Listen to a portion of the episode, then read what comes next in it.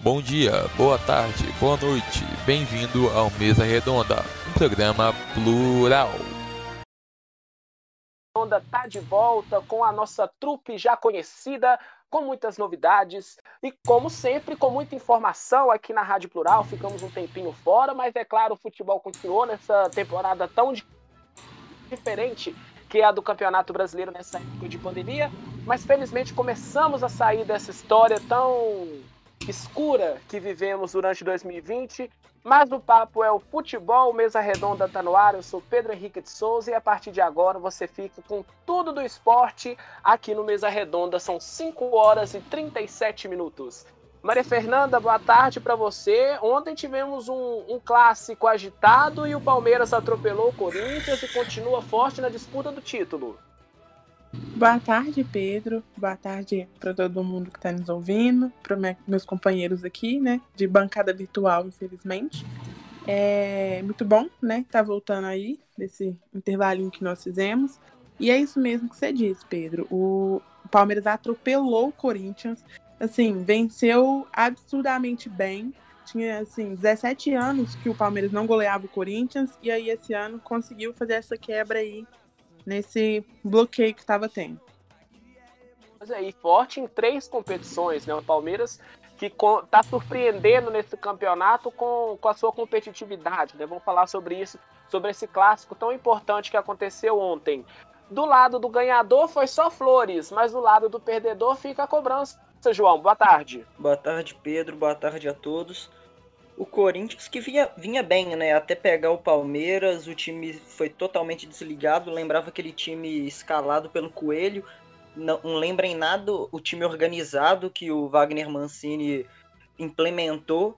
E agora é correr atrás, não deixar esse resultado pesar, porque uma derrota assim é grave. E agora é trabalhar para reverter esse resultado e não deixar pesar na tabela. Exato, o Corinthians vivendo altos e baixos em menos de uma semana, né? Surpreendendo positivamente contra o Fluminense e negativamente contra o Palmeiras.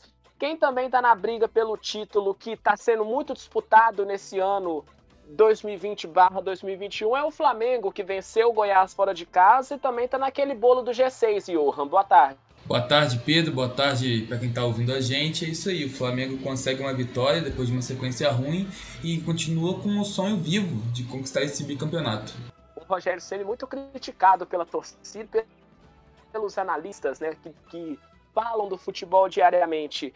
Quem também está nessa briga é o Grêmio, né, que enfrentou o Palmeiras também na sexta-feira, partida adiantada da rodada de número 30, né? Normalmente é sábado, domingo e segunda, tivemos um jogo na sexta foi um grande jogo, Chico, mas o Grêmio, com esse empate, deixa um pouquinho a disputa do título do lado e foca mais em desempenho, num, desempenho melhor tanto do Renato quanto na próxima temporada? Boa tarde. Da Copa boa tarde, também. Pedro. É, sim, pois é. Então, boa tarde para você aí, pro pessoal de casa. É muito bom estar tá voltando aí com o programa. E pois é, o Grêmio Palmeiras, que é a final da Copa do Brasil, né? Foi o jogo adiantado dessa rodada na sexta. O Grêmio conseguiu arrancar um empate aí fora de casa, né? Começou é, mal o jogo e nos minutos finais ele teve até a chance de virar. É, o Grêmio vem até num, numa crescente, futebol regular, mas acho que o Renato tá focando bem na Copa do Brasil. Então a gente vai falar mais um pouco disso aí pra frente. É, temos aqueles assuntos pendentes desde dezembro, né? Falar que estávamos com muita saudade de comunicar com vocês. A gente aguarda a sua opinião, seja no Instagram, no chat direto aqui da rádio. Participe conosco aqui do Mesa Redonda, começando o nosso primeiro mesa de 2021. Vamos para primeiro assunto do, do mesa hoje, é da Série B, né? Sempre começamos com com a Série B do campeonato e de lá, de dezembro até esse mês de janeiro, tivemos muitas emoções.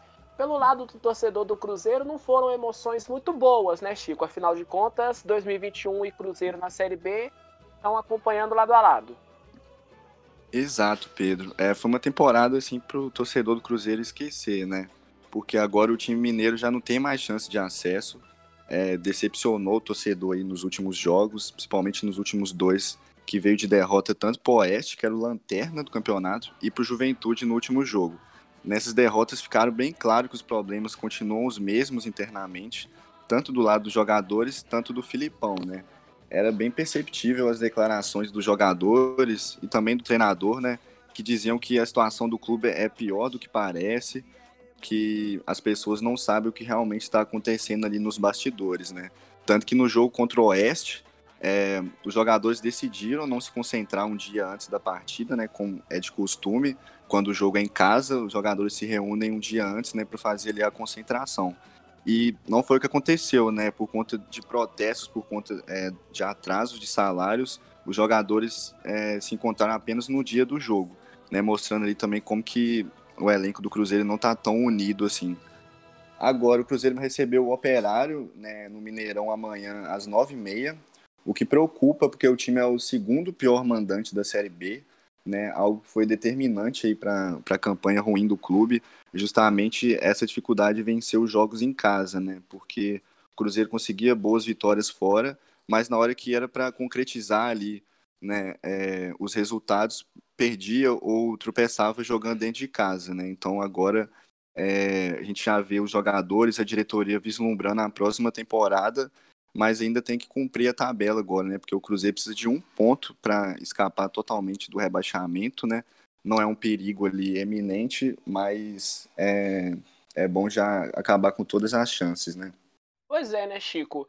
No caso do Cruzeiro, que a gente sempre falava aqui toda semana, é, o que a gente ouvia muito dos jogadores em entrevistas com os repórteres no final do jogo é aquela reclamação do menos seis pontos que o Cruzeiro tomou na FIFA, que isso desestimulou o Cruzeiro, mas tinha, não sei se você concorda, mas o Cruzeiro começou a Série B com um salto alto, né? Porque o próprio presidente falando que o Cruzeiro ia voltar facilmente para a Série A desse ano de 2021, mas o que a gente também falava aqui no Mesa são que os adversários que o Cruzeiro iria enfrentar jogam praticamente da mesma forma contra um time tão grande como o Cruzeiro, né? Uma forma fechadinha de jogo, é, buscando um contra-ataque, algum lance primordial para matar o jogo, e o Cruzeiro tinha que se adaptar a essa nova fase, a essa nova realidade. Qual que é o tamanho do desastre no Cruzeiro nessa temporada, Chico? Então, Pedro, é, esse do, é, dos seis pontos aí que você frisou, eu acho importante também, porque foi uma coisa que desestabilizou ali no início da temporada, né? Acho que nunca tinha acontecido isso com nenhum é, time aqui no Brasil, né? Essa, começar com um saldo negativo né, na pontuação, mas ao longo do, do campeonato é, é perceptível também que o Cruzeiro não estava preparado, né? Tanto o elenco com jogadores tão jovens e também, por exemplo, a falta de torcida, eu acredito que tenha sido um ponto importante, né? Porque acho que se o Cruzeiro tivesse o apoio da torcida nesses jogos em casa, como eu disse, foram fundamentais para o Cruzeiro ter essa campanha ruim, acho que a história seria diferente, né? Mas por ter tido esse ano atípico, infelizmente né, as finanças foram prejudicadas. Então, acho que é um período de reconstrução ainda maior do que se esperava para o Cruzeiro, né? Também financeiramente falando.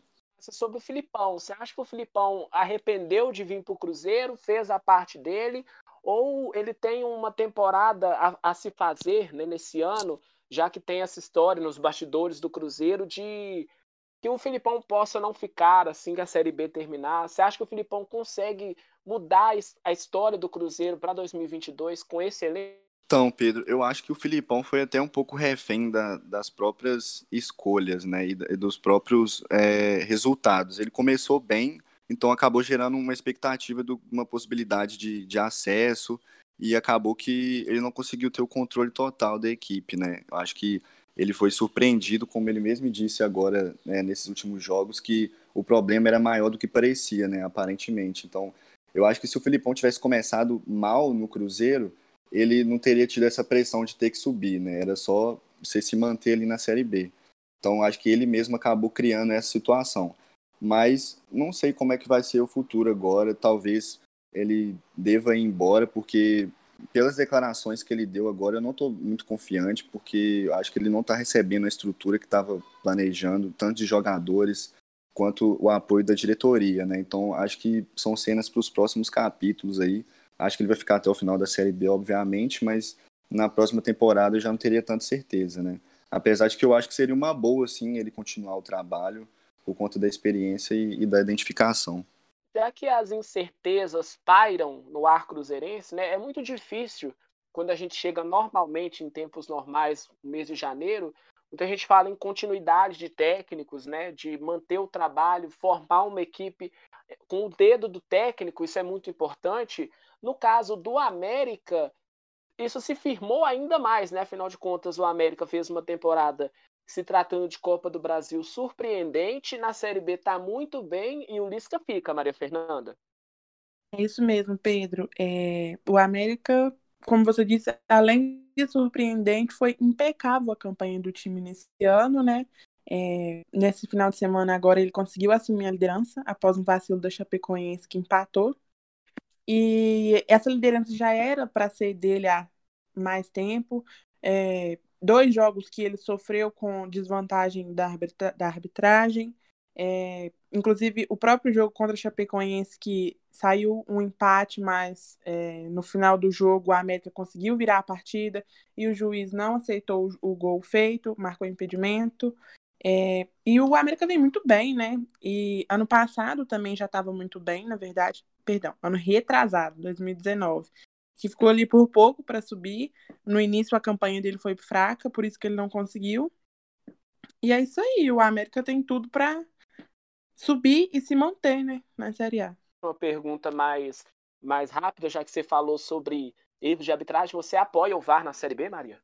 Apoio sim, apoio demais. O VAR, assim, ele é, deixa os jogos bem mais justos. Apesar de que não é garantia que ele vai ser um jogo justo, porque, né, o árbitro de campo é quem tem a, a fala final.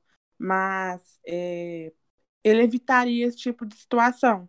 Só que na situação do nosso país, a, Série B com VAR é quase impossível. É, porque tem essa história, né, da, dos custos, é, estádios é, não tão preparados, né, os de Série A são elevadamente superiores ao da Série B, então é só uma especulação, né? Mas que seria bem-vindo e a rapidez do VAR, né? A gente sempre fala sobre isso, então o VAR tem que ser eficiente e rápido para manter o ritmo do jogo. A gente estava falando do América, né? O América que agora, inclusive, está enfrentando o Brasil de Pelotas. Lá na Série B, o jogo está com 33 minutos do segundo tempo, está 0 a 0 jogo importante, né? Afinal de contas, o Brasil de Pelotas tem um pouquinho de chance ainda de subir para a Série A. Ele está com 69 pontos, né, com esse ponto do Brasil de Pelotas no momento. A Chapecoense vem em segundo lugar com 67 pontos. Essas duas equipes já estão confirmadas para o Brasileirão esse ano. Terceiro colocado com 58 e o Juventude é o quarto com 55 pontos. O Cruzeiro ocupa a 14ª posição com 44. Da Série A do Campeonato Brasileiro.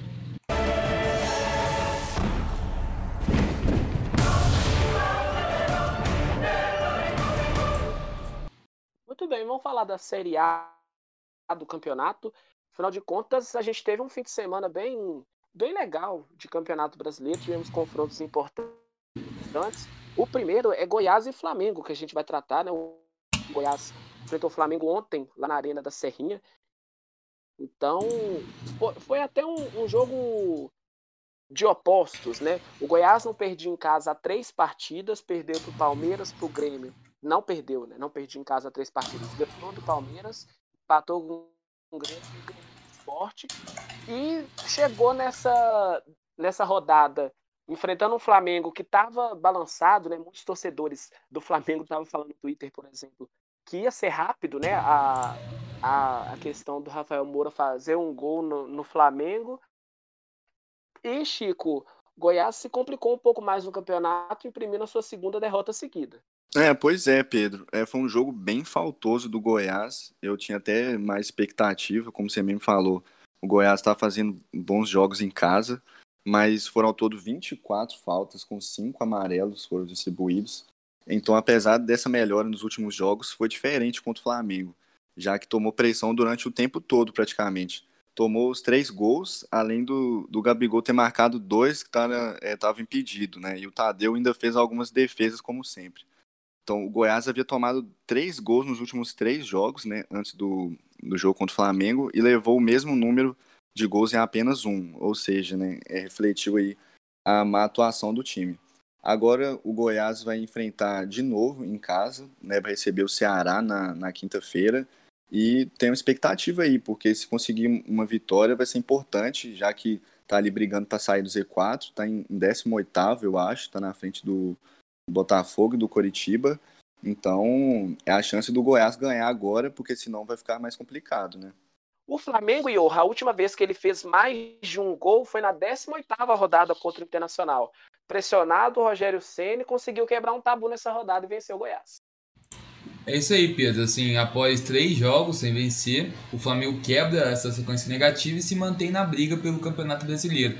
Mesmo contra um adversário bem inferior, a vitória reafirma que o Rubro Negro está vivo na disputa pela taça e, nas palavras do próprio Gabigol, como um time que venceu a Libertadores faltando 3 minutos vai desistir de um, de um campeonato faltando 10 jogos.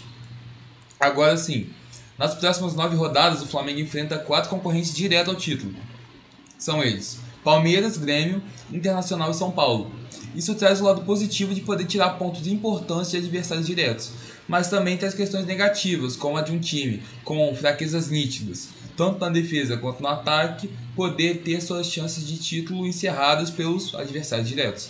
O Rubro Negro precisa focar nesse último confronto e precisa focar nesses últimos confrontos e entender que a partir de agora cada jogo é uma final, porque, por exemplo, o Flamengo nesses três jogos que ficou sem vencer, se foram dois, duas derrotas e um empate, tivesse vencido os três jogos, poderia ser líder no momento. Então, tem que entender que todo jogo vale muito, porque faltam apenas para o Flamengo nove rodadas para acabar o campeonato. E essa essa cobrança que o Rogério Ceni tem da torcida do Flamengo, você acha que é justificável as decisões se ele colocar o César no lugar do Hugo? A falta de criatividade que o Flamengo não mudou com a equipe do Rogério ou Johan? Olha, eu acho sim que é justificável. O Flamengo ele ele não apresentou nem de longe um futebol vistoso.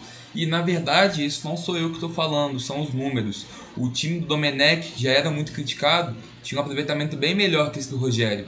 Então, me preocupa porque, como eu falei, o Flamengo já foi eliminado de outras competições, tanto a Copa do Brasil quanto a Libertadores. Agora, o Campeonato Brasileiro é sua última opção de título né, dos grandes. E ver o time tropeçando contra adversários mais fracos, por exemplo, perder para o Fluminense, que na minha opinião, por mais que o Fluminense esteja bem esse ano e clássico é clássico, é uma coisa inaceitável. Assim, não só esse resultado, como tantos outros, o empate 0x0 com Fortaleza, a derrota por 2 a 0 para o Ceará. E assim, é, eu espero que esse jogo contra o Goiás seja o começo de uma nova fase o Rogério ele tem esse costume de tentar mudar um pouco o time, às vezes muda o goleiro. Ontem o Diego entrou muito bem, há tempos eu não vi o Diego jogar tão bem quanto ontem.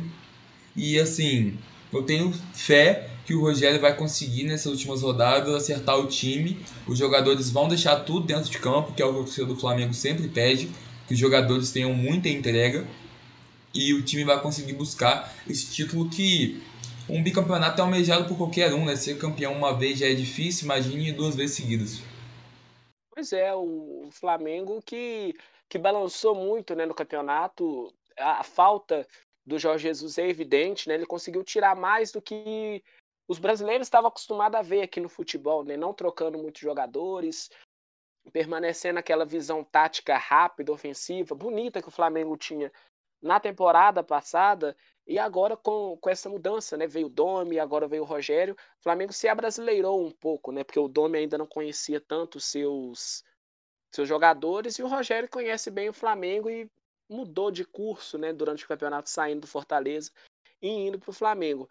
É, é justificável essa história, né? Do Hugo, do César. O Flamengo ele, ele mexe muito na sua equipe porque é muito difícil você permanecer com tanto tanto ímpeto nessa temporada tão difícil, né? Com jogos quarta, sexta, segunda, na terça-feira. Então, é justificável essa história do Flamengo. Tem um grande confronto contra o Palmeiras na quinta-feira, sete horas da noite, né? O Flamengo mandou seu jogo para Brasília, afinal de contas, o Maracanã está cedido a Comebol para a final da Libertadores, né? Aquela questão de tratar do gramado, envelopar o estádio.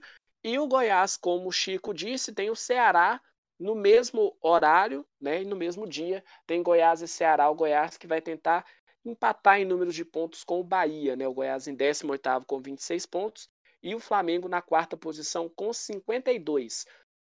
Vamos falar de Ceará e RB Bragantino.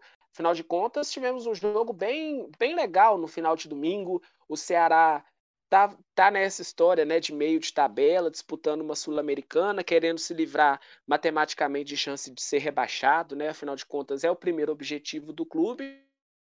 Enfrentou o RB Bragantino, que está em muito viés de alta, João. O Ceará que tem, tem cinco jogos sem vitórias no Castelão, né? Pesou esse fato, ele empatou com o Atlético Mineiro e com o Esporte, perdeu para o Atlético Goianiense e para o Internacional e para o RB Bragantino agora. O fator casa não está ajudando muito o Ceará nesse campeonato, não, né?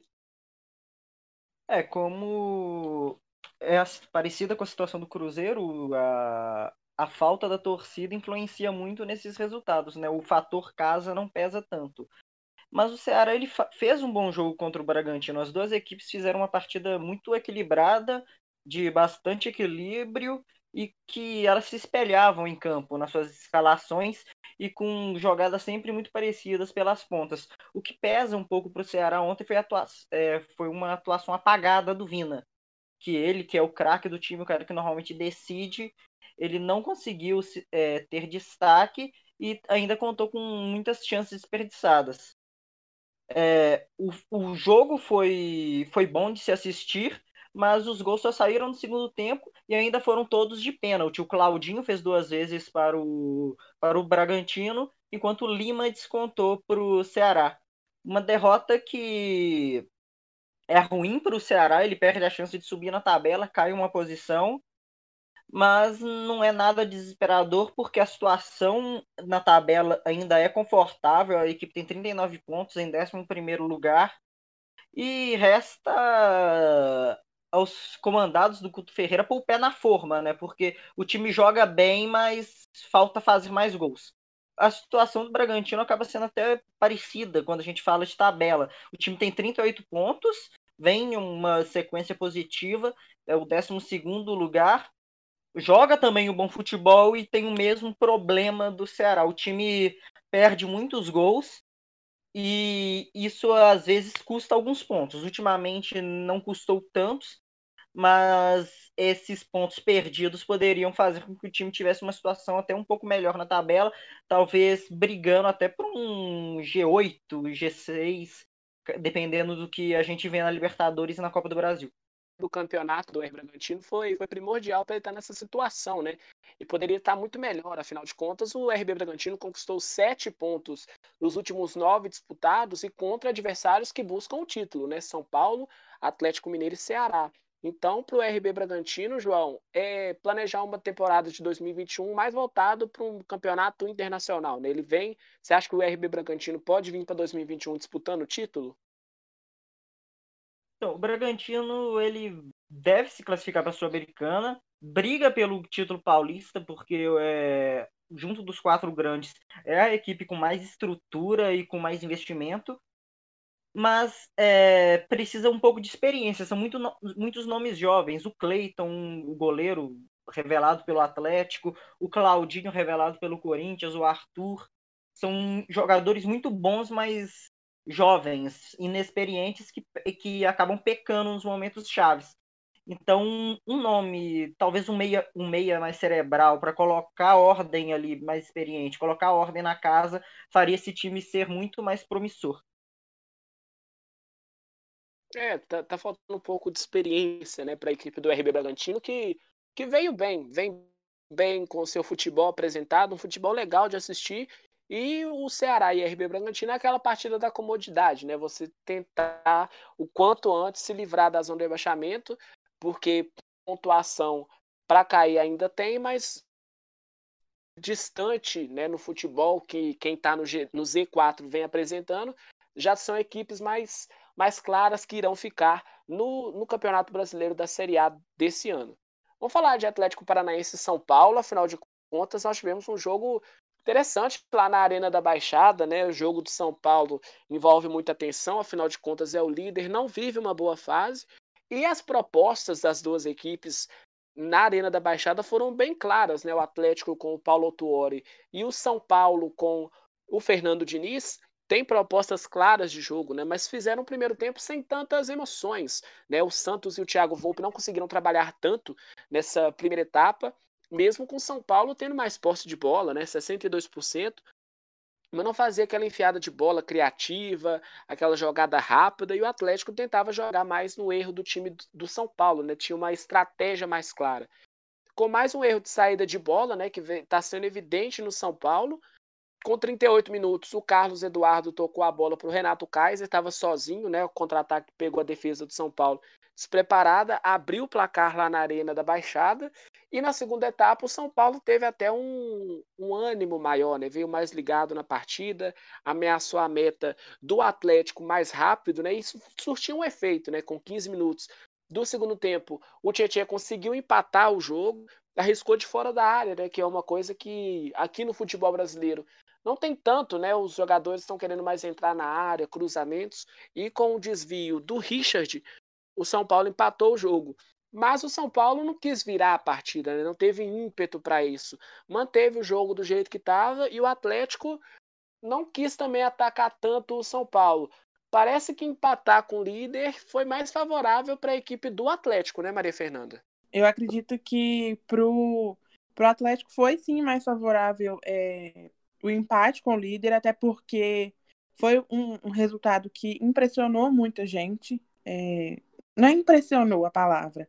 É, como que eu posso dizer que surpreendeu muita gente, né? Porque o São Paulo vem numa fase assim muito boa e a gente tem que pensar também que é, o Campeonato Brasileiro é um campeonato muito extenso. Então, o São Paulo é, ia ter uma hora que ele ia ter essa queda.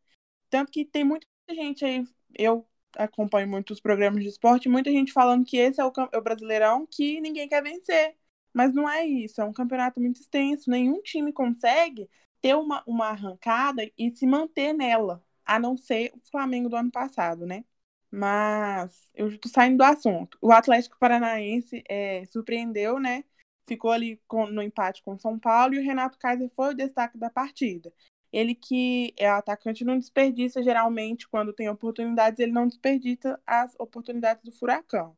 É, após, o, após, perdão, após a vitória, o Atlético se distanciou ali do Z4 e agora ocupa a décima colocação com 39 pontos.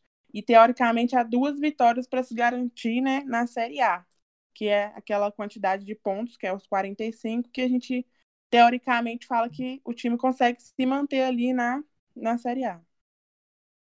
E um fato interessante do Atlético também que foi o seu quinto jogo sem perder né, no campeonato.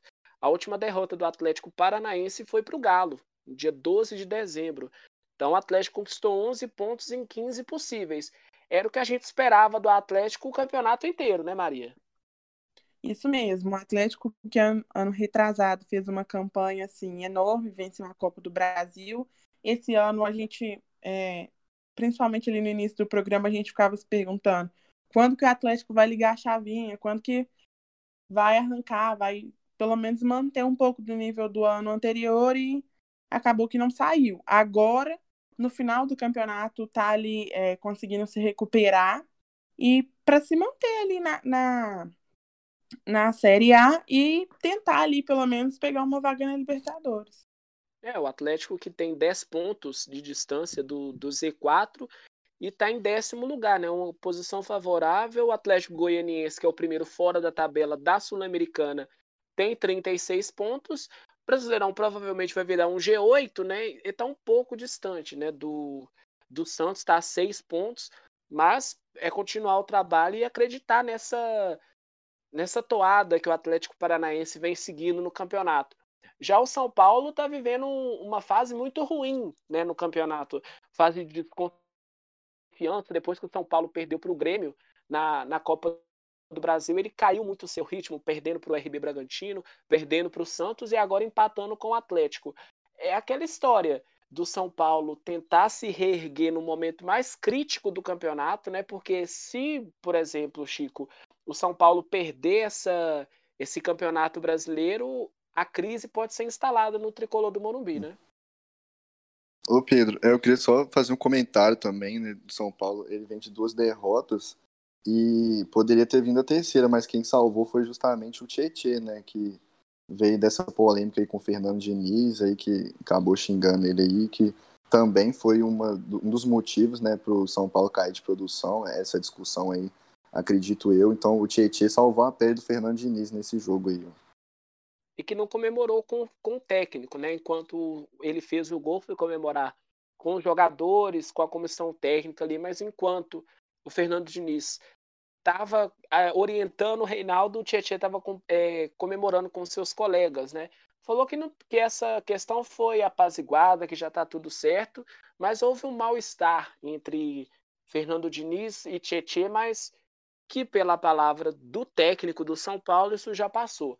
Mas o São Paulo ele tem um internacional quarta-feira, um jogão, um dos jogos mais esperados dessa desse último desses últimos dias, nesses últimos dias, né, dezembro, janeiro também, afinal de contas, é uma rodada importante onde o Internacional, se ganhar, pode passar o São Paulo. Vamos falar de Fluminense Esporte. Fluminense jogou com o Esporte no sábado. Ganhou, foi bem a equipe do Fluminense, né? Também jogou no Newton Santos por causa do Maracanã estar tá cedido a Comebol. Foi um pouco apertado, mas depois de tomar 5 a 0 do, do Corinthians, o Fluminense pouco a pouco vai se reerguendo no campeonato em questão de ânimo, né, Chico? Isso mesmo, Pedro. É, depois dessa derrota aí que você falou, 5 a 0 foi pô, inacreditável o Fluminense tomar 5 para o Corinthians, jogou muito mal e conseguiu recuperar agora contra o esporte, né? Foi uma vitória magra, contou ali com falha dos dois laterais né, do time do esporte, foi o gol contra do Patrick, né, que é o capitão, inclusive, e a expulsão do Júnior Tavares. O primeiro tempo em si foi pouco movimentado, é, teve só esse lance da expulsão né, do Júnior Tavares, deu um pisão no, no Calegari, e o esporte acabou sentindo o desfalque. Né? Logo com três minutos do segundo tempo sofreu o gol, depois de um cruzamento do Calegari, o Luca cabeceou e a bola desviou do, no Patrick. O Calegari, eu queria fazer também né, uma ressalva para ele, que está jogando muito é, essa temporada, desde o início, quando ele é, foi subido né, da, da base, ele está atuando na lateral, ele nem é lateral de origem, mas é um cara que eu colocaria na seleção do campeonato assim de, de jogadores revelações, é um garoto novo que está jogando é, bastante. E o Flu com a menos é, acabou relaxando, né, naturalmente, viu o esporte chegar algumas vezes com perigo, contou ainda com a bola no travessão do, é, da Alberto, centroavante, mas o esporte não chegou ao empate. É, o Flu a quatro pontos do Grêmio, né, continua na briga para entrar no G6 ali. Vai a Curitiba enfrentar o Coxa amanhã, é, 8 e meia. Então é um jogo importante para o Fluminense. É, caiu um pouco de produção ali, né? Tanto que já está fora do G6 há um tempo, mas está brigando para entrar, né? Então vamos ver se o time do Marcão consegue é, se manter no G6 para garantir uma vaguinha na Libertadores.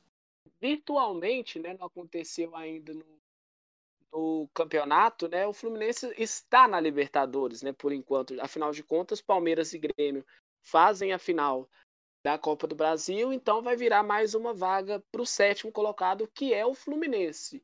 Então, por enquanto, né, virtualmente, isso vai se decorrer nos próximos dias, né, tanto janeiro quanto fevereiro, o Fluminense entra nessa, nessa, nessa posição de Libertadores, né, mas tem times chegando perto e com um bom futebol, né? O Corinthians ganhou dele por 5 a 0, por exemplo, o Atlético Paranaense pode até ter uma chance. E o esporte, João, o esporte está complicado né, no campeonato, está na 14 posição e ele tem o pior ataque de quem está abaixo dele, ele só perde para o Coritiba, né? O esporte fez 24 gols, o Coritiba tem 23. Essa fase de ataque a gente já falou muito sobre isso, né? Que o Jair Ventura gosta de um time mais fechado. Mas o Vasco tem 29 gols, o Fortaleza tem 26, Bahia 35, Goiás 29 e Botafogo 26. É um assunto grave do esporte, né, João? Sim, o, o esporte ele não consegue criar, ele sente, ele necessita muito de que o Thiago Neves esteja numa noite inspirada. E, e o Thiago Neves já está numa idade mais avançada, então é difícil que ele repita grandes atuações, e com isso a bola não chega muito no ataque, o time pouco finaliza, e quando finaliza com perigo ainda é com aquele pé torto, né? A mesma situação do Bragantino precisa, e do Ceará precisa pôr o pé na forma. E o roteiro dessa, desse jogo com o Fluminense é de um jogo que nada deu certo para o esporte. A equipe está a três pontos do Z4 e caso ele não consiga melhorar seu nível de atuação e consiga atacar tão bem como consegue se defender, o, a realidade é brigar até a última rodada contra o rebaixamento. É Ventura balança no cargo, João? Então, eu acho que não, porque o trabalho dele é bom dentro da realidade do esporte. O esporte ele vive uma, uma crise interna que não consegue contratar grandes nomes. O grande nome foi justamente o Thiago Neves, um time que não tem bons nomes ofensivos, e o Jair Ventura ele consegue ajustar o time que é bom defensivamente. Mas é, o material humano não ajuda. Então, ele se, se ele se mantiver na Série A, ele deve se manter no cargo. É, quem não balança no cargo de maneira nenhuma, é impensável isso, é o Cuca no Santos, né, Maria Fernanda? O Santos muito bem e estava desacreditado na Libertadores até chegar essa final.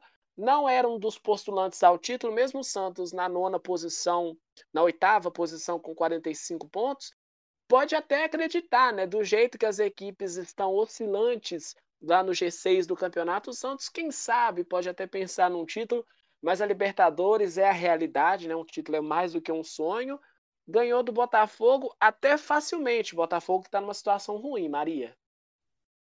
Isso mesmo, Pedro. É, como você disse, o, o Santos está muito longe de ter um, um balanço aí com o Cuca. E sobre a partida contra o Botafogo, é, o Santos, logo no início da partida, aos três minutos, abriu o placar com o gol de Solteudo, que estava livre dentro da área. O Botafogo, por sua vez, chegou aos 10 minutos iniciais somente. É... Aos 22 minutos, o Santos chegou com o Marinho e o Laércio, que desperdiçou uma chance assim incrível de frente a frente ali com o gol. No final do primeiro tempo, Soteldo ainda deu um trabalho para o goleiro Diego. No minuto seguinte, aos 43, o zagueiro Laércio, que desperdiçou a oportunidade, é, fez uma falta dentro da área e o árbitro marcou o pênalti para a equipe do Botafogo, que foi cobrado pelo, pelo jogador Pedro Raul, que igualou o placar. No segundo tempo, né, aos 10 minutos do Santos, que ali era considerado é, superior na partida, né, devido à colocação, por também estar na Libertadores, como você disse, é, pressionou bastante o adversário com as chegadas do garoto Caio Jorge e que tiveram sempre participação do Marinho, que inclusive chegou a acertar, perdão, chegou a acertar duas bolas no travessão é, em dois lances seguidos após batida de bola parada. O Botafogo chegou a tentar o gol aos 23 da etapa complementar com o Zé Wellison, mas não foi efetivo a chegada dele. E aos 29, o goleiro Diego mais uma vez salvou o clube carioca de é, ter ali o placar ampliado. Seis minutos depois, o Santos ampliou a vantagem com um gol marcado de cabeça por, por Bruno Marques. E esse gol, assim, ele já estava vindo sendo adiado durante a partida, porque a zaga do Botafogo trabalhou bastante ali no segundo tempo e o goleiro Diego também. Aos 43 minutos, o Botafogo igualou a partida, mas o gol não foi válido devido a uma condição de impedimento do atacante Matheus Nascimento.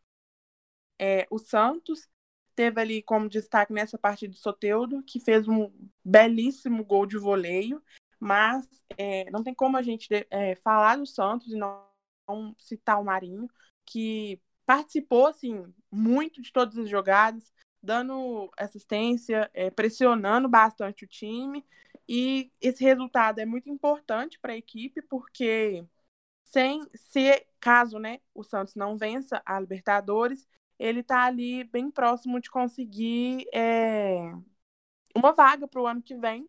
Está ali na oitava colocação com 45 pontos. É, é isso. E aí, tentando, né, pelo menos se manter ali na zona de, da Libertadores para que consiga se classificar, caso não vença.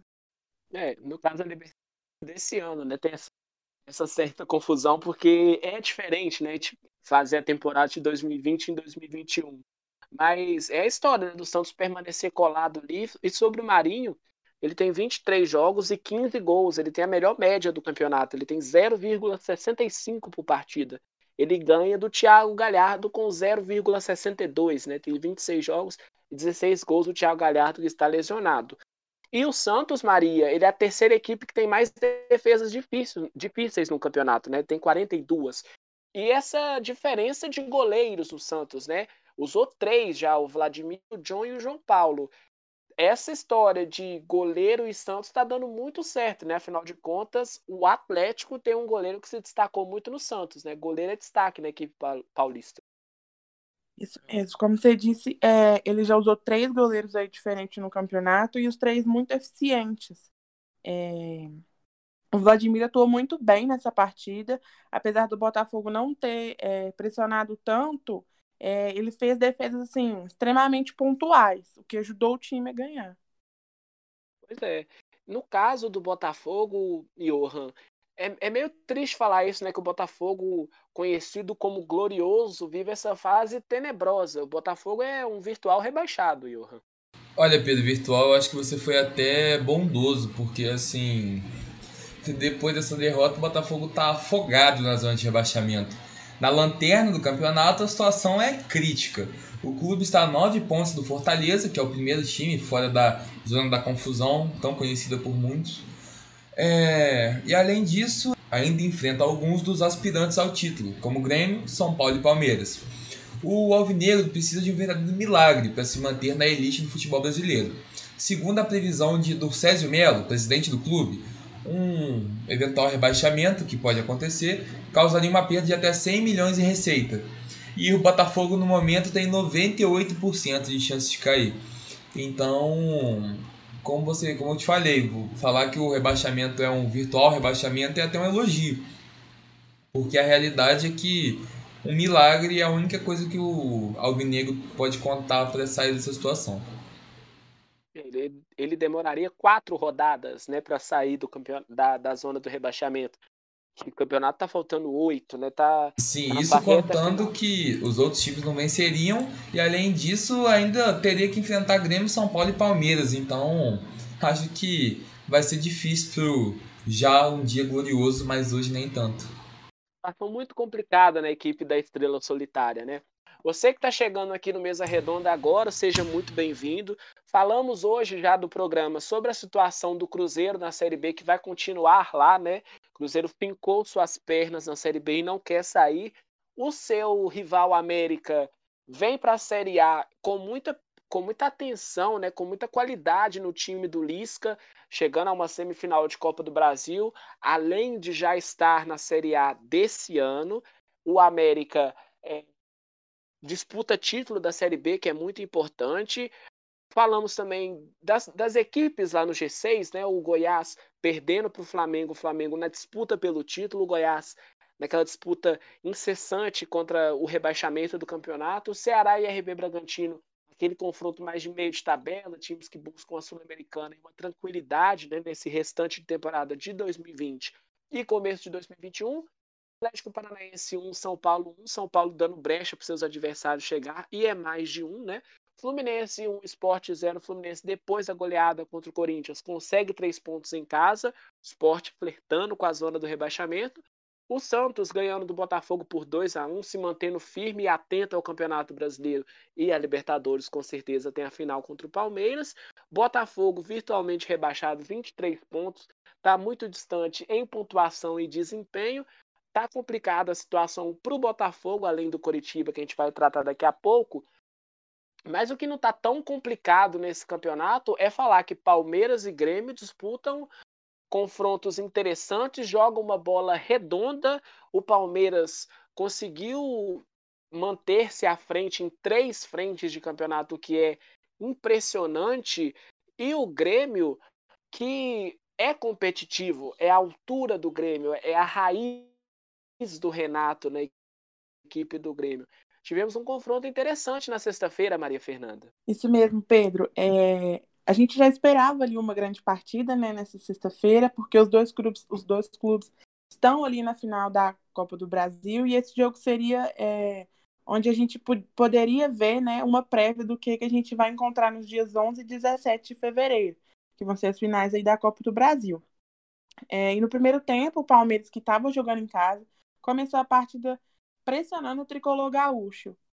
É, e antes de um minuto de jogo, o Palmeiras já estava atacando com o Rony. Aos 22 minutos, o Grêmio ainda não havia feito nenhuma chegada ao gol palmeirense. E nesse mesmo minuto, o atacante Rony acertou uma bola na trave do goleiro Vanderlei. No minuto seguinte, mais uma bola na trave do Grêmio, só que dessa vez quem assustou o goleiro foi o William. Aos 32 minutos, o Rafael Veiga abriu o placar para o, para o Palmeiras, que já vinha fazendo uma grande pressão. O Grêmio, por sua vez, fez a primeira chegada efetiva somente aos 37 minutos da etapa inicial. No segundo tempo, o Palmeiras, é, o perdão, o Grêmio recomeçou pressionando com o PP e aos 20 minutos o goleiro Vanderlei fez uma grande defesa de um belo chute de Rony.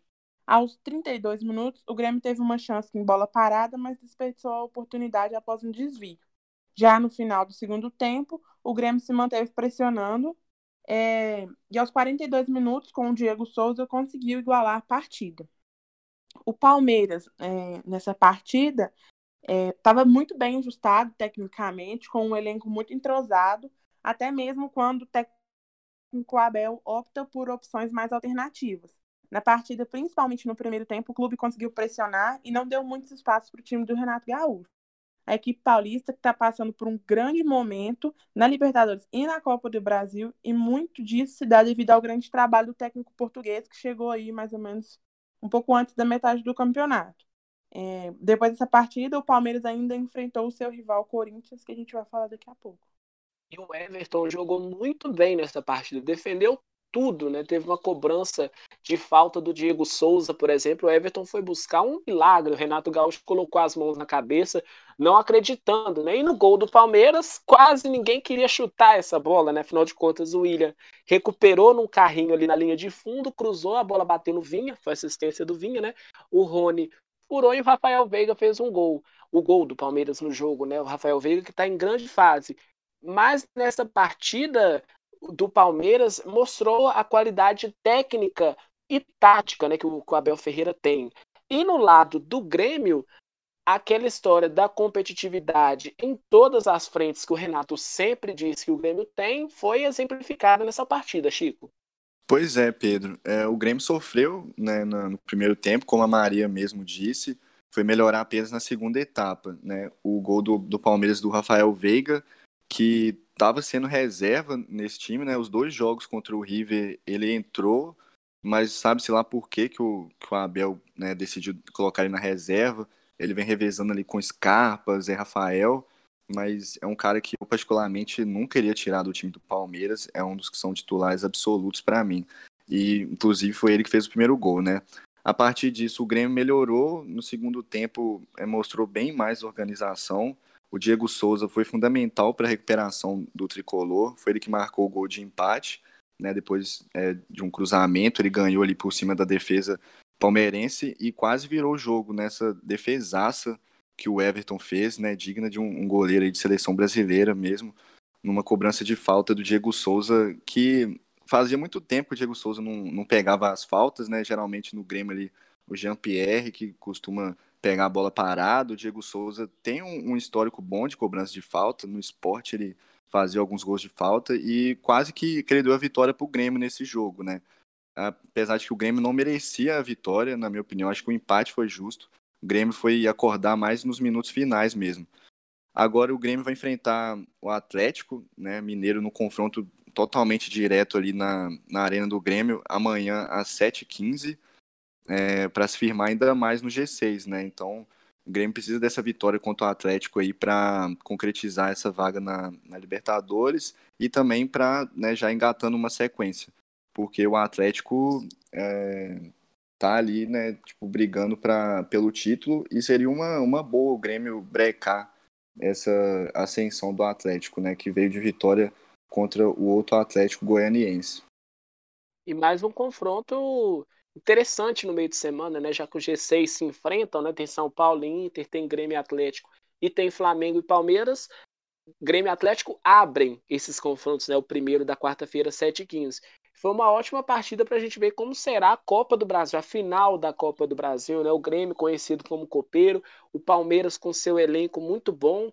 e, e, curto até o elenco do Palmeiras, mas foi uma partida muito boa das duas equipes. Permanecem naquela fase pré-Libertadores na tabela do campeonato, né? O Palmeiras está em quinto, o Grêmio está em sexto, mas é claro, um deles, diretamente por vias de Copa do Brasil, irá para a Libertadores desse ano. Vamos falar de Atlético Mineiro e Atlético Goianiense, um grande jogo no Mineirão, e o Atlético avassalador que a gente via no primeiro turno ressurgiu contra o seu xará goianiense, né? O Atlético passeou no Mineirão.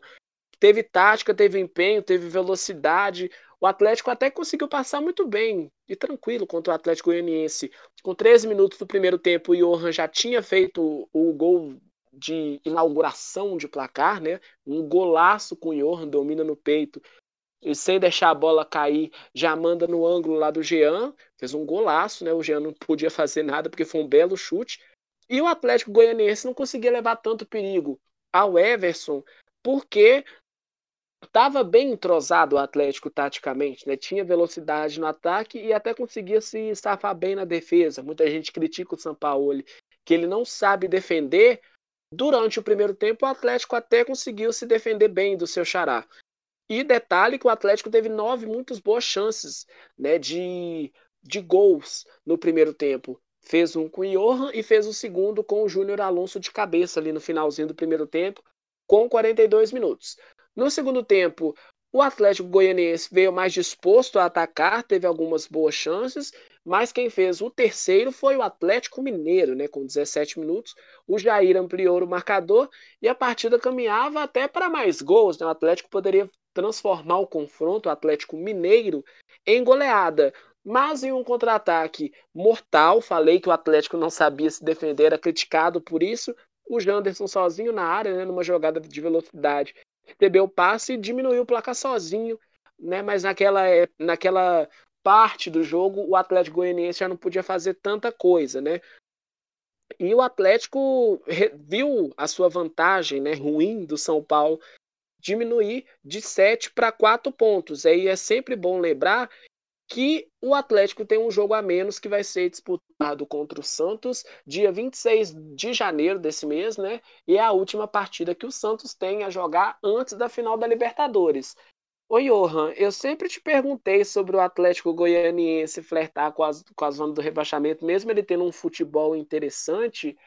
É, esses altos e baixos que a equipe goianiense vive no campeonato é mais por estrutura e qualidade do seu adversário, né? Afinal de contas, esse Brasileirão de 2020 vem sendo mostrado como um futebol, um Brasileirão de elenco. O Atlético Goianiense está sofrendo um pouco nesse assunto, né? Sim, Pedro, não quero me fazer repetitivo, mas uma coisa que eu já falei no passado: o Atlético Goianiense tem o costume de propor o jogo na medida do possível. Ele não se esconde ele basicamente fala assim: eu tô aqui para jogar o meu jogo e caso você venha a ser superior, mérito seu. A maioria das derrotas do Atlético Goianiense não são demérito dele, pelo contrário, são mérito do adversário que jogou melhor. É, esse caso não foi diferente. Agora o Atlético segue na disputa pela vaga para a Copa Sul-Americana. Você perguntou sobre o flerte com a zona de rebaixamento. Eu diria que com poucas rodadas para o fim do campeonato, o Atlético tem que pensar em olhar para cima, não em olhar para baixo, mesmo que a sequência seja ruim. Assim, é, a derrota manteve, como eu falei, a sequência ruim do clube, já soma quatro jogos sem vitória, e a derrota para o Galo chamou atenção para mim é, sobre essa fraqueza da defesa aérea do Dragão que precisa ser corrigida rapidamente, porque já foi explorada por outras equipes. O Atlético Mineiro não foi o primeiro time a usar e muito essa fraqueza do Goianiense. São muitas falhas aéreas, tanto que o, o gol de Johan vem de uma bola sobrada aérea, o gol de cabeça também, se não me engano, do Júnior Alonso, né, no final do primeiro tempo. E assim, tem que corrigir, porque, como eu falei, eu vejo, pelo que o time joga, que ele deve olhar para cima, não olhar para baixo. Porém, é, de nada adianta falar se não corrigir os erros. Mas assim, essa caminhada para a classificação começa amanhã, 17 horas, contra um Botafogo que também precisa muito ganhar. Como eu acompanho os dois clubes, assim, eu não sei nem o que dizer, porque essa vitória é importantíssima para os dois. Uma derrota ali do Botafogo, se eu falei que ele tinha 98% de chance de rebaixamento, se ele perder amanhã, eu falo que ele passa a ter 101. Já o Atlético Goianiense perdendo deixa a Sul-Americana muito mais complicada. Assim, amanhã vamos ver quem vai o primeiro passo na busca de alcançar essas metas. Dois pontos do Bragantino, né? Forte o Vasco, Fortaleza, quatro pontos de distância e o Bahia um pouco mais longe com 29, mas tem um jogo a menos do Bahia ainda a ser realizado. Algum desabafo positivo sobre o Atlético Mineiro, Maria Fernanda? Ai, eu estava achando que você não ia me perguntar. Claro que eu tenho.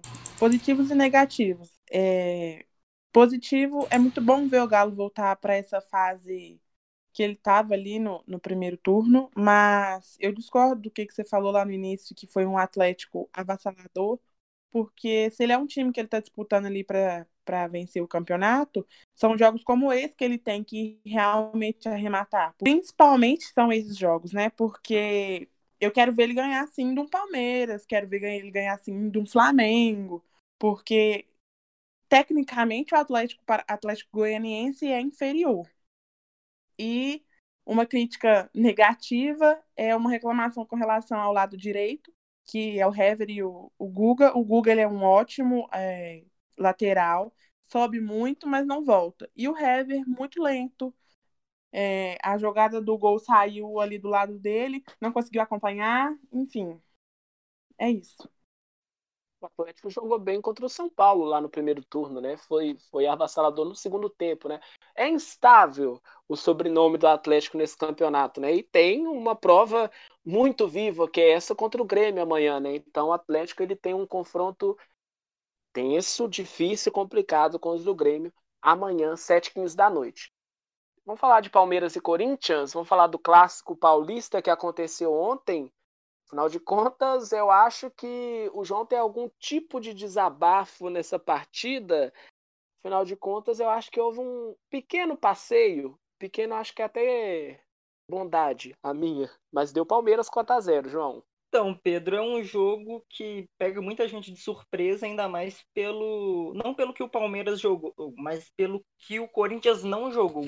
O Corinthians que vinha numa crescente, vinha, tinha goleado o Fluminense na quarta-feira, um jogo fantástico. E ontem parecia que tudo que o Wagner Mancini fez nesses meses de trabalho havia sido jogado fora. Foi o clássico jogo de um time só e que escancara a realidade das duas equipes, né?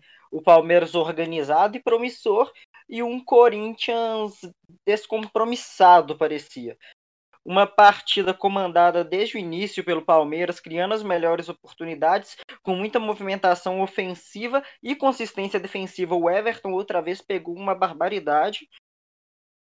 E com um meio-campo que dominou o jogo, enquanto o meio-campo do Corinthians com Gabriel, Cantijo e, é, e Matheus Vital e Casares parecia que dormia em campo. O Alviverde chegou ao primeiro gol com o Rafael Veiga, uma boa troca de passes, uma movimentação muito inteligente do Luiz, do Luiz Adriano, que puxa a marcação do Gabriel e o William enfia a bola nas costas da defesa.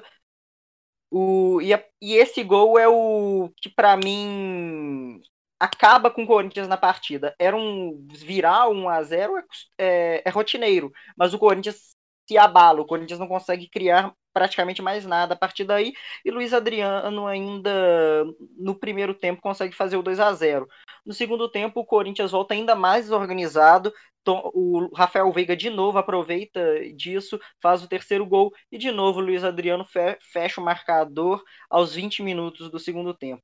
O Corinthians ainda teria o Gabriel expulso, um lance muito bobo, infantil dele, e que deixa o placar ainda barato, porque pelo que o Palmeiras jogou, o Palmeiras ainda teria dois gols anulados, era para ter sido mais. O Corinthians ele foi a campo, né, com o Cássio no gol, Fagner, Gemerson Gil e Fábio Santos, o Cantilho e o Gabriel no meio-campo junto com o Casares e o Matheus Vital, e lá no ataque o jogo com o Gustavo Silva, né, o Gustavo Mosquito. O que você acha nessa escalação deu de tanto errado para o Palmeiras fazer 4 a 0 João? Acho que para mim o grande ponto é o, a figura do Cantilho. O Cantilho é um jogador muito técnico, ele tem uma técnica muito apurada, acima da média, mas ele não tem a intensidade que um Palmeiras e Corinthians pede. Talvez para esse jogo fosse o ideal seria talvez o Xavier jogar com uma, dois volantes de contenção ou o Ramiro, o Ramiro que não é um volante de contenção, mas tem muita intensidade e muito comprometimento tático. É, a defesa, como você falou, Cássio, Wagner, Gil, Gemerson e Fábio Santos é uma defesa muito boa cinco jogadores que tiveram passagens pela seleção brasileira, mas que estavam desatentos. Com exceção do Fagner, que lutou o tempo todo, o, e do Gil, o Gemerson errou muito tempo de bola e o Fabio Santos demorava muito para sair naquela tentativa de fazer a linha de impedimento. Ele demora para sair, tanto que o segundo gol do Luiz Adriano sai justamente por conta dessa demora dele que inclusive falou que o Wagner, que o time, né, que o Wagner Mancini colocou a campo, eles fizeram exatamente o contrário do que ele pediu, né, tendo em vista esse desastre de um 4 a 0. Já o Palmeiras, ele veio com o Everton no gol, Mike, Luan, Kusevic e Vinha na defesa, Danilo e Gabriel Menino, Zé Rafael e Rafael Veiga e Luiz Adriano e William lá no ataque. Se para o Corinthians a escalação deu muito errado, o que a escalação do Palmeiras mostrou os pontos certos e certeiros do Abel Ferreira, Maria Fernanda? Então, Pedro, é... eu acho que nessa partida eu acho que ficou mais evidente do que nunca que o conjunto do Palmeiras está impecável, está atuando assim perfeitamente, muito bem entrosado, aquilo que eu disse antes. É, eu acredito que o meio de campo ali conseguiu dominar bastante a equipe do Corinthians, como o João disse, e a defesa também é muito bem montada. O entrosamento ali na frente também, assim, Luiz Adriano impecável, impecável. E Rafael veio, como você disse antes, numa fase incrível. É... Aí o Palmeiras, nessa partida, pressionou muito, né? Como eu disse, jogou de forma impecável, e tem uma coisa que eu sempre falo aqui, é, quando eu estou geralmente concluindo a minha fala, eu sempre destaco algum jogador é, na partida. Mas nessa partida eu separei três, só que se eu for parar e para analisar cada um, é, eu não vou conseguir colocar um destaque, eu vou destacando cada ponto positivo de cada atleta. É uma equipe muito completa. É, nessa equipe eu peguei o Luiz Adriano e o, e o Rafael Veiga, que foram os autores do gol. E o Gabriel Menino, que apesar de não ter conseguido marcar seu gol, deu muito trabalho e perdeu muitas oportunidades. Que como o, o João disse, é... o 4 a 0 saiu barato para o Corinthians. Após essa sequência, ficou bem evidente né, a qualidade do grupo e a qualidade também do técnico Abel Ferreira, como eu disse antes. Com o resultado da goleada, o Palmeiras ainda tem é, ali o sonho vivo de, de chegar à liderança do Campeonato Brasileiro, que tá, agora está na quinta colocação, com 51 pontos, somente seis atrás do líder São Paulo. E contando também que ele está com um jogo a menos, que, se eu não me engano, é contra o Vasco. Isso, não tem... primeira rodada. Isso. Contra o Vasco. Maria. Sim. É, você destacou três nomes, mas eu gostaria de destacar mais um do Palmeiras, que é o William. O William ele não faz gol, mas ele, na minha opinião, ele é o melhor em campo. Ele dá muito trabalho para a defesa do Corinthians, ele é um jogador muito inteligente, dá assistência para os dois primeiros gols e, e nessa movimentação dele, ele, dá, ele não deixa que o Gil nem Gemerson consigam sair jogando com alguma qualidade, e isso acaba resultando né, no Palmeiras chegando toda hora na frente do gol do Cássio que teve uma estreia nessa partida contra o Corinthians, né, Maria? Isso mesmo, Pedro. Foi o Pedro Acácio. E ele é a segunda décima cria da academia do Palmeiras a estrear na temporada e iguala um recorde, né, aí do Palmeiras. Aos 46 minutos da segunda etapa, o quando o Palmeiras já goleava o Corinthians por 4 a 0, é, o meio atacante Pedro Acácio se tornou o mais novo jogador a estrear pelo profissional do Verdão. Dentre os atletas oriundos da base, o jovem se tornou o 12º jogador pela equipe principal a atuar na temporada. O Alviverde não tinha uma temporada com tantos é, estreantes desde 2011, que foi ali é, um recorde estabelecido pelo Filipão, é, quando ele é, comandava a equipe. E dentre esses jogadores que tiveram aí a estreia esse ano estão Miguel, Gualberto, Daniel, João Arthur, Gabriel Silva, Anselmo, Vinícius, Patrick, Luiz Felipe, Jean, Bruno, Tru, Turco e Fernando. Pois é, e a base do Palmeiras, que é tão vencedora, né? Ganha campeonato sub-20, Copa do Brasil, sub-20 também, sub-17. O Palmeiras que também tem essa vista né, de Copa São Paulo, que queria estar acontecendo se não tivesse essa pandemia. Vem investindo muito na base. Quando o Palmeiras era comandado pelo Vanderlei Luxemburgo, também investiu muito, né? Com o Gabriel Menino, Gabriel Veron. É o futuro do Brasil, né? A gente tem que focar nessa base, porque o Brasil precisa voltar a ter aquele jeito de jogar que o brasileiro gosta, né? Que faz a gente ser o maior campeão mundial. Então, essa história de ser bem na base para o futuro do Brasil, né, Maria? No futebol. É, e assim, é legal sempre a gente destacar que nos anos anteriores, o Palmeiras, que tem a, a Crefisa como patrocinadora, sempre trouxe muitos reforços de fora de peso, nomes, é, atletas já renomados, né? E aí esse ano é, tá, tá mexendo bem com a base, trabalhando bem, subindo muitos atletas e está fazendo a diferença. Tanto que o Palmeiras está sendo um, um, grande destaque aí esse ano. Exato. E o Palmeiras tem essa história da base forte para esse campeonato. Outra pessoa que estreou nesse campeonato foi o técnico do Coritiba, que não veio da base, que não é brasileiro também, mas que estreou com vitória contra o Vasco. Chico. Sim, Pedro. É, foi a estreia do Gustavo Morínigo, que é o, o treinador que veio do Libertar, né? Ele é paraguaio, foi eliminado pro Palmeiras aí nessa Libertadores na, na fase de mata-mata, inclusive. É, deu sorte na sua estreia, né? Porque o Coxa estava incríveis 10 rodadas sem vencer e finalmente acabou quebrando essa sequência horrorosa, né, de resultados. É, a primeira etapa até que foi movimentada, com destaque para a expulsão do lateral do Vasco Henrique, com meia hora de jogo, é, acabou desfalcando o Vasco e foi fundamental para o Coxa abrir o placar pouco tempo depois. Então, um chutaço de fora da área do Hugo Moura, que marcou seu primeiro gol na carreira. Ele que é da base do Flamengo, né? Marcando um gol aí contra o Vasco, que já devia estar acostumado, né? Que desde a base você tem esses confrontos aí é, entre rivais e tal. Então foi uma coincidência, né? Marcar seu primeiro gol logo contra o Vasco. É, e o Vasco não deixou barato, né? Tentou buscar um empate com o Cano, que parou em duas defesas importantes do Wilson, né? Como sempre o Wilson salvando aí o Curitiba. É, uma delas já nos acréscimos, uma finalização bem perigosa que passou perto da trave ali, que poderia né, ter dado o um empate para o Vasco. Agora o Coxa vai buscar emendar a segunda vitória consecutiva, né? Dessa vez em casa também contra é, o Fluminense. E a expectativa fica para essa sequência né, do novo treinador que conseguiu é, sua vitória aí na, na estreia. E vamos ver se o Coxa vai ter força para sair do Z4, porque tá difícil, né? É só um milagre praticamente para o Coritiba, né? E o Vasco que está brigando fortemente com essa zona do rebaixamento, vinha em viés de alta depois de vencer o Botafogo em casa, agora sofreu uma derrota para um adversário direto na briga pela essa permanência na Série A, e pouco inspirado, a equipe do Vasco viu no pé do cano as melhores chances do jogo que foram paradas pelo Wilson. Né? O resultado coloca o Vasco ainda em 32 pontos, três do Bahia, que tem um jogo a menos a ser realizado contra o Corinthians. E, João, já que o, o o Chico falou que o Coxa enfrenta o Fluminense na quinta-feira passada, na quarta-feira passada, o Corinthians estava vivendo um sonho, né? O pesadelo foi ontem, mas na, na quarta-feira foi um, um, sonho, né? Uma surpresa do Corinthians.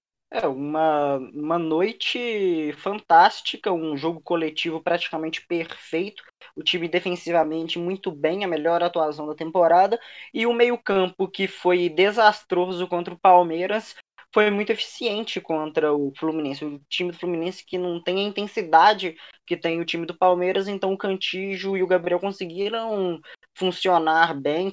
O Cantijo, com a técnica dele apurada, fez uma assistência fantástica para o Fagner. O Matheus Ital, um nome que foi muito mal contra o Palmeiras, jogou uma barbaridade contra o Fluminense. O Matheus Ital, que parece que só joga contra Carioca. E que parece também ter sido o jogo em que o Corinthians queimou todo o seu cartucho para o final do campeonato. Porque logo após uma goleada dessa, tomar o que tomou do Palmeiras é inaceitável. Pois é, né? Então, é aquele, aquelas aquelas fases que a equipe vem, né? O Fluminense toma de 5 a 0 consegue ganhar na próxima rodada. O Corinthians precisa mostrar seu futebol depois de golear e tomar uma goleada, né? E para o Curitiba, que não precisando golear, né? Se for de 1 a 0 em 1 a 0 pode sair dessa situação. Agora o Internacional, Johan, venceu o Fortaleza por, por 4 a 2 no Beira Rio chegou muito próximo do São, do São Paulo e um Abel que era tão criticado está dando resultado para a equipe do Colorado. Pois bem, Pedro, você falou tudo. O Colorado voltou de vez a apresentar um futebol de líder. O clube já soma seis vitórias consecutivas e deixou no passado as inseguranças causadas pela mudança de técnico. Eu vou falar um pouco mais sobre o jogo que, na minha opinião, foi assim o jogo da rodada. O Inter foi rápido, marcou dois gols de cruzamento logo nos primeiros 10 minutos de jogo. Yuri Alberto aos 4 e Rodrigo Dourado aos, 10, aos 9. Minutos depois houve um pênalti marcado a favor do Fortaleza e convertido por Wellington Paulista. Já no segundo tempo, o Tricolor chegou em empate com o Romarinho e um belíssimo gol de voleio, não tinha como o Lomba pegar mesmo. Foi. Só não vou falar que foi um dos gols, o gol mais bonito da rodada por causa do gol do meu xará apenas eh, de ouvir e ouro. É, Após esse lance, o Colorado dominou as ações da partida. O Pego desempatou o jogo, uma jogada bem rápida, até um, assim, um contra-ataque do Colorado. E o último gol foi marcado por Carlinhos contra. Agora é vice-líder e está colado no São Paulo. Apenas um ponto separa esses dois aspirantes ao título, que estão isolados na liderança do campeonato.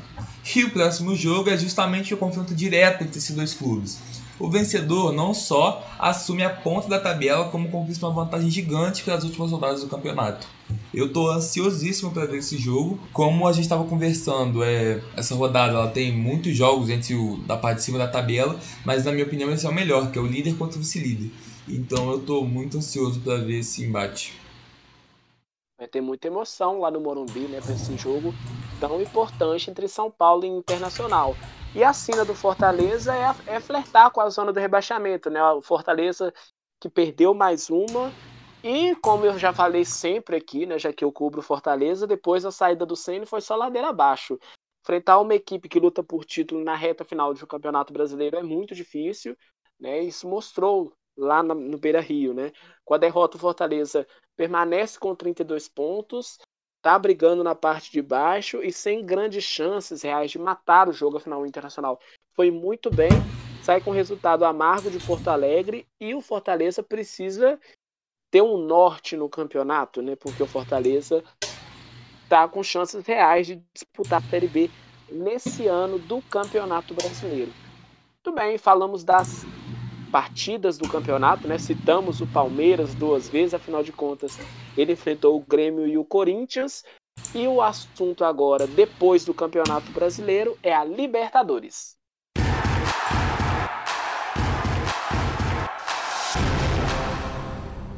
brasileira em solo brasileiro e com muita emoção nas duas semifinais, né? E duas semifinais completamente diferentes uma da outra, entre Palmeiras e River Plate e Boca Juniors e Santos, Maria Fernanda. Isso mesmo, Pedro. Muita emoção, emoção aí na final da Libertadores por, por termos dois times brasileiros e principalmente por serem dois times paulistas. É, como você disse, o Palmeiras enfrentou o River Plate e venceu por 3 a 2 no resultado acumulado. E o Santos enfrentou o Boca Juniors e venceu por 3 a 0 também no acumulado. A final já está marcada para o dia 30 de janeiro e um jogo único que, que ocorrerá no Maracanã não só paulistas, né? Afinal de contas, Palmeiras e Santos têm torcedores em diversos estados. Mas seria bacana, né? Mas uma hora vai chegar é, a volta do público aos estádios, né? Afinal de contas, começamos a vacinação finalmente. Tratamos os assuntos de Série A, Série B, os 11 confrontos da Série A. A Série B é difícil para o Cruzeiro, que vai ter que permanecer nela. O América de volta. E agora a gente vai falar dos campeonatos internacionais, afinal de contas, é normal no futebol internacional você ter aquela folga de dezembro, né, de Natal, Ano Novo, voltar em janeiro, é o calendário europeu, e agora a gente se adapta a ele, pelo menos nesse ano. O primeiro campeonato que a gente fala é do espanhol, que a gente sempre falava que o Barcelona estava um pouco distante, ele chegou um pouquinho né, no pelotão da frente, João.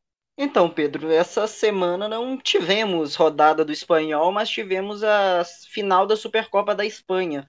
é, com o Atlético, o Atlético Bilbao vencendo o Barcelona por 3 a 2 em partida que é marcada pela primeira expulsão do Messi.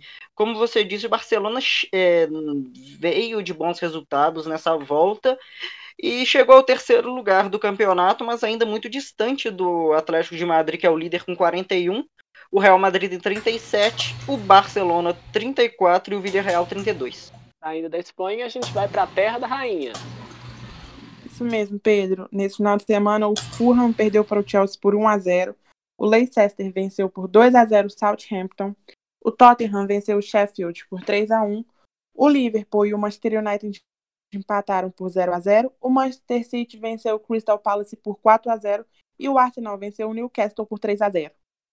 Em primeiro lugar está o, o, Manchester United com 37 pontos, seguido de Manchester City com 35, Leicester 35, Liverpool 34. Tottenham está na quinta colocação, é, o Chelsea na sétima, Arsenal em décimo primeiro e hoje, né, já tá, deve estar tá mais na metade do segundo tempo, Leicester e Chelsea estão jogando. Inclusive, Maria, só para avisar, o Leicester, tá, o Leicester tá ganhando de 2 a 0 do Chelsea. Só vim olhar aqui. O jogo tá nos 82 minutos. Tá acabando já. Obrigada, eu. Nada. Ainda 38. Vamos para a Alemanha, Chico. Na Alemanha, Pedro, é, tivemos o Union Berlim ganhando de 1 a 0 do Bayer Leverkusen. O Borussia empatou em 1 a 1 com o Mainz o Wolfsburg e o Leipzig empataram em 2 a 2 e o Bayern de Munique ganhou por 2 a 1 do Freiburg. Na tabela temos o Bayern, como sempre, na liderança com 36 pontos, é, seguido do Leipzig com 32. Em terceiro tem o Bayer Leverkusen com 29 e o Borussia também com 29 em quarto lugar. Na Alemanha a gente vai para a Itália. Na Itália nós tivemos alguns clássicos. No clássico de Roma, a Lazio venceu a Roma por 3 a 0. Napoli e Fiorentina, o Napoli goleou é, a Fiorentina por 6 a 0. No derby de Itália, o, a Internazionale venceu a Juventus por 2 a 0. Um vareio, a Juventus nem deu para o cheiro. O Cagliari recebeu o Milan e perdeu por 2 a 0. O Milan é o líder com 43 pontos, a Inter tem 40 Napoli e Roma 34 pontos e a Juventus aparece na, apenas na quinta colocação com 33 pontos. Amanhã, Napoli e Juventus decidem a Supercopa da Itália. Confronto lá na Supercopa da Itália. Falados os assuntos dos campeonatos internacionais, voltamos aqui no Brasil para falar dos palpites dessa rodada de meio de semana, que é importantíssima no campeonato. A gente começa com o um confronto entre Botafogo e Atlético Goianiense e o Johan, já que cobre as duas equipes, fala o seu palpite. Opa, falo sim, Pedro, falo sim. É, para esse jogo aí, eu acho que o Atlético Goianiense leva por 2 a 1 e começa a caminhada para o Sul-Americano. Concorda, João? Concordo com a vitória. Um gol de diferença também, mas apenas 1 a 0 eu concordo com o Johan, vou de 2 a 1 para o Atlético Goianiense. Tão eficiente, né, Maria? Pois é, Pedro, eu vou de 2 a 0 para o Atlético Goianiense. Aí em Atlético Paranaense, João? É, 1 a 1 Chico? 0 a 0 Maria? 1 a 0 para o Atlético Paranaense. E Johan? Tô achando que é empate também, 1 a 1 Mim da Bahia, 1 a 0 Grêmio e Atlético Mineiro, grande confronto. Eu acho que o Atlético vai vencer fora de casa lá em Porto Alegre 2 a 1. João. Eu discordo de você, Pedro. Aposto na vitória do Grêmio, 2 a 1. Fico. Eu vou com o João, 3 a 2 pro Grêmio. E Johan. Tô com eles, 2 a 1 Grêmio. Maria Fernanda. Eu vou apostar no empate, 2 a 2. Opa, foi o único na vitória do Atlético. Vamos ver. Coritiba e Fluminense, Maria. 2 a 0 pro Fluminense. Chico. 1 a 1. E Johan. O Flu leva 1 a 0. Qual? 0 a 0. Pra mim da Fluminense 2 a 0. Grande confronto entre o líder e vice-líder, São Paulo e Internacional, João. 1 a 0 Inter. Maria. Se Deus quiser, 2 a 2. Pra mim dá 2x1 pro Internacional. E Johan? Não pense que esse placar eu acho que vai ser um jogo chato. Eu acho que o jogo vai ser tão bom que nenhuma equipe vai conseguir ser superior à outra. 0x0. Vou de 2x1 pro São Paulo. Time Vasco, Maria Fernanda. Vou de 2 a 0 pro RB. Chico. Vou de 2 a 0 RB também. 3 a 2 João. 2 a 1 Bragantino. E Johan. Empate, 1 a 1 Outro grande confronto é Flamengo e Palmeiras. E você, Johan, você acha que vai dar quanto pra essa partida? Ah, eu vou puxar a sardinha pro coração e vou falar que vai ser 2x1 Flamengo, mas o jogo não vai ser fácil, não. E um puxa a sardinha pro lado, Maria Fernanda, Flamengo e Palmeiras. 2x0 pro Palmeiras. João. Vou com a Maria, 2x0 Palmeiras. Fico. Vou de 2x2 nesse daí. Acho que o meu resultado. Acho que dá 3x1 pro Palmeiras. Fortaleza e Santos, Chico. 2x1 pro Santos. E Johan. Eu creio que o Santos leve por 2x1. João. João postou 1x1. Fortaleza e Santos deve ter caído o, no, na internet lá do João. E você, Maria? 1x0 só pro Santos. Bom resultado. 2x1 pra mim. Fortaleza ganha. Goiás e Ceará, Johan. Goiás e Ceará, eu acho que o Ceará leva 2x0. Chico. Vou de 1x1. Maria Fernanda. 2x1 pro Ceará. 2x1 pra mim pro Goiás. Eu acho que o Goiás vai, vai embolar um pouquinho a situação na zona de rebaixamento. João voltou ou ainda está instável a sua internet? Voltei, Pedro. Eu acho que o Ceará vence por 1x0.